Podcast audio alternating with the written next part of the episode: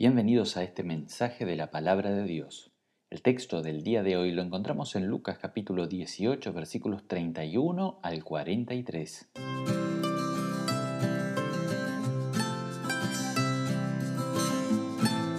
A veces sucede que cuando vemos una serie o película, que todo adquiere sentido recién después de ver el final.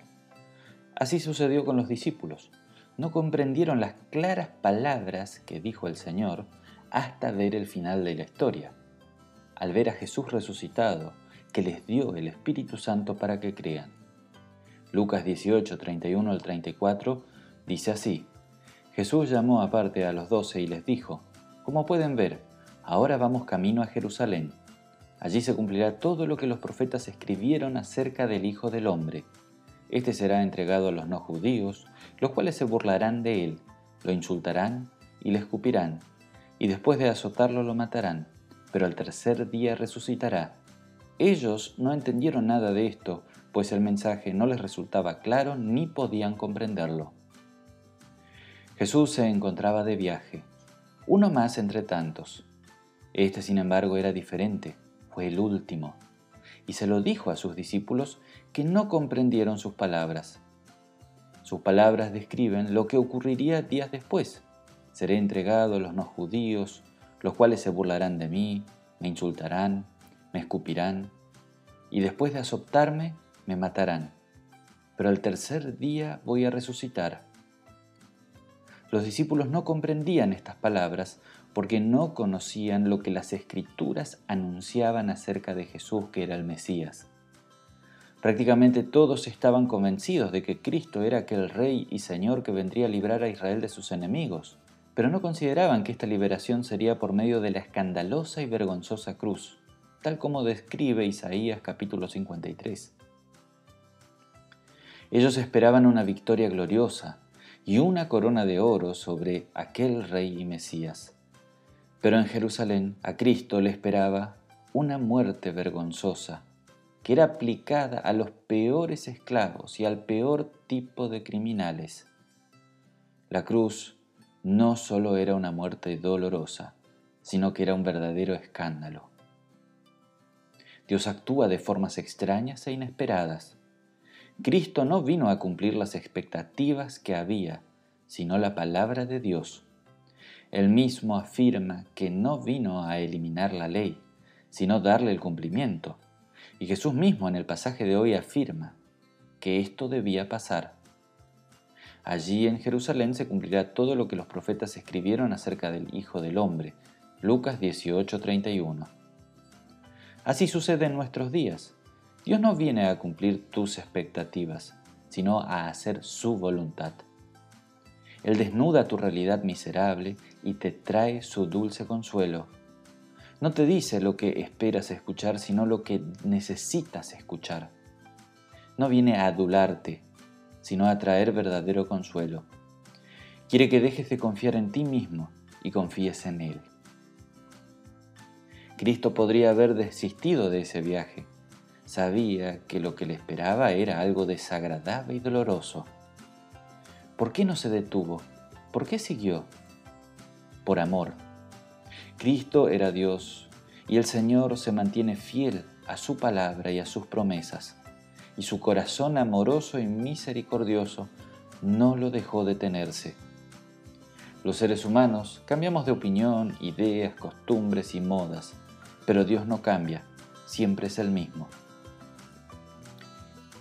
Dios aún sigue actuando de maneras extrañas hoy aquí entre nosotros, permitiendo los sufrimientos y las cruces en la vida de la iglesia y de los cristianos. Pero Dios también actúa trayendo consuelo a través de simples palabras de hombres predicadas desde los púlpitos. Trae vida por medio de las aguas del bautismo, perdón y vida y salvación por medio de su presencia corporal en el sacramento de la Santa Cena. En el viaje, algunos kilómetros más adelante, cerca de la ciudad de Jericó, donde Jesús se encontraría luego con Saqueo, se desarrolla la siguiente historia. En Lucas 18, 35 y 36 leemos lo siguiente. Cuando Jesús estuvo cerca de Jericó, junto al camino, estaba sentado un mendigo ciego. Al oír éste a la multitud que pasaba, preguntó qué era lo que sucedía. Mendigo, ciego, desesperado y tirado en la miseria. No tenía ninguna esperanza. No había nada que alguien pueda hacer por él. Él estaba tirado, vivía de las limosnas. Recordemos que en aquellos años no había pensiones por discapacidad. La caravana que seguía a Jesús era grande, y llamó la atención todo ese alboroto al mendigo que estaba allí, que incluso el evangelista Marcos lo llama Bartimeo. Prestemos atención a cómo este hombre cambia de actitud cuando se entera que todo este alboroto se trataba de Jesús. Lucas 18, 37 a 39 dice así. Y cuando le dijeron que Jesús de Nazaret estaba pasando por allí, comenzó a gritar, Jesús, hijo de David, ten misericordia de mí. Los que iban al frente lo reprendían para que se callara, pero él gritaba más aún, Hijo de David, ten misericordia de mí. No lo llama Jesús de Nazaret, sino lo llama Hijo de David. Este título era muy usado por los judíos para hablar del rey que salvaría a Israel, al Mesías. Ese hombre creía que cerca suyo pasaba el Rey del cielo, Dios mismo, y solamente Dios podía compadecerse de su situación y ayudarlo en medio de su miseria. Por eso pide y ruega por misericordia confiaba en las palabras del Salmo 146, 5, 7 y 8. Dichosos los que confían en el Dios de Jacob, los que cuentan con la ayuda de Dios el Señor. El Señor da libertad a los cautivos y les devuelve la vista a los ciegos. El Señor levanta a los caídos. Jesús, siendo el verdadero Dios, oye el pedido desesperado de este hombre y va en su ayuda. Jesús se detuvo y mandó que lo llevaran a su presencia.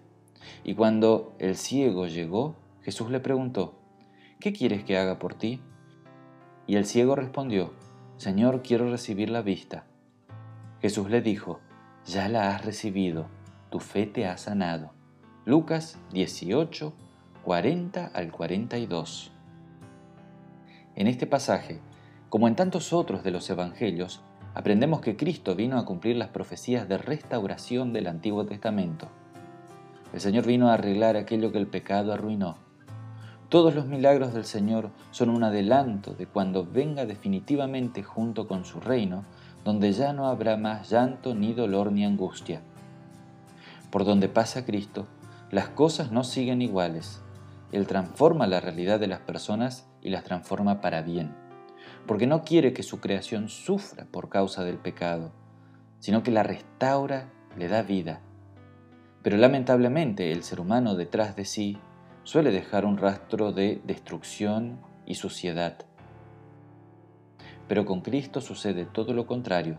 Por donde pasa, deja un rastro de vida, salvación y un sinfín de bendiciones. ¿Qué daño ha causado el pecado en tu vida? ¿Qué daño has hecho a los tuyos o a ti mismo? ¿Cuál es tu dolor? Ciertamente, este ciego no es el único que sufre por causa de su miseria.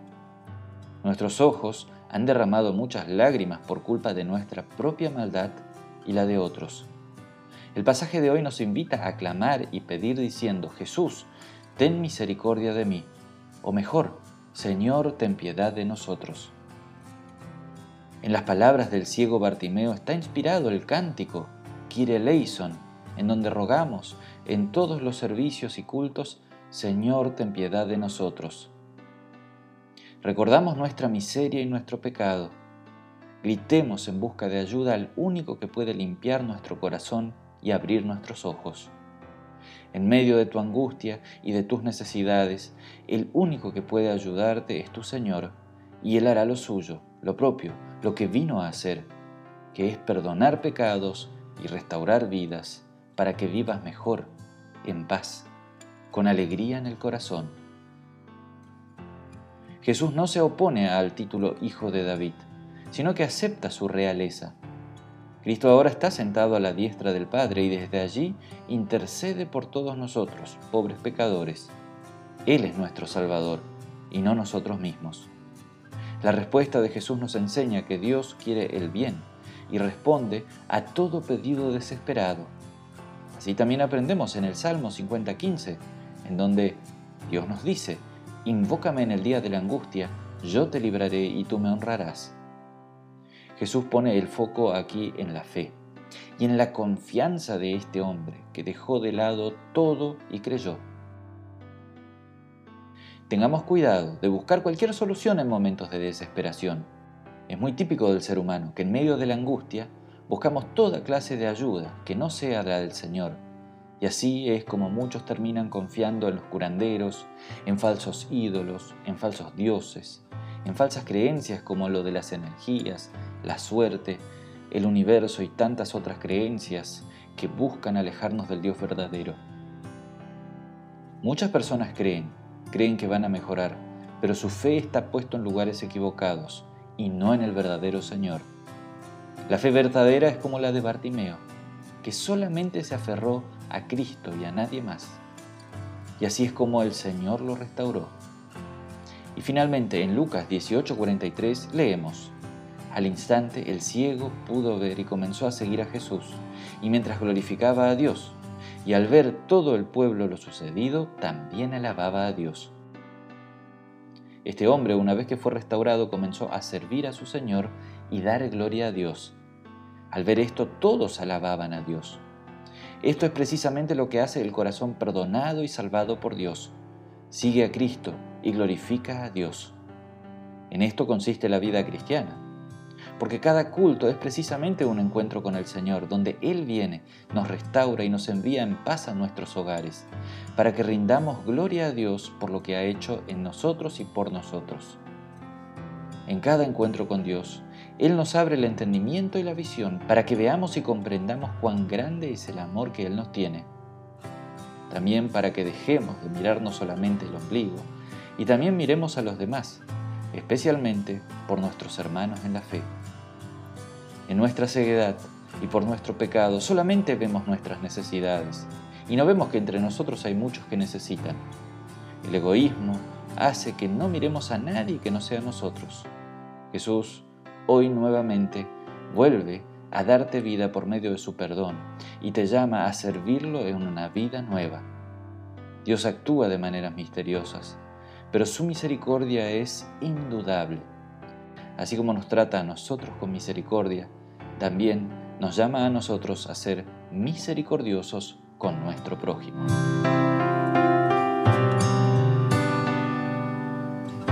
Que Dios te bendiga en tu vida y que Dios te guarde siempre para que puedas seguir confiando plenamente en Él y viendo su gran misericordia.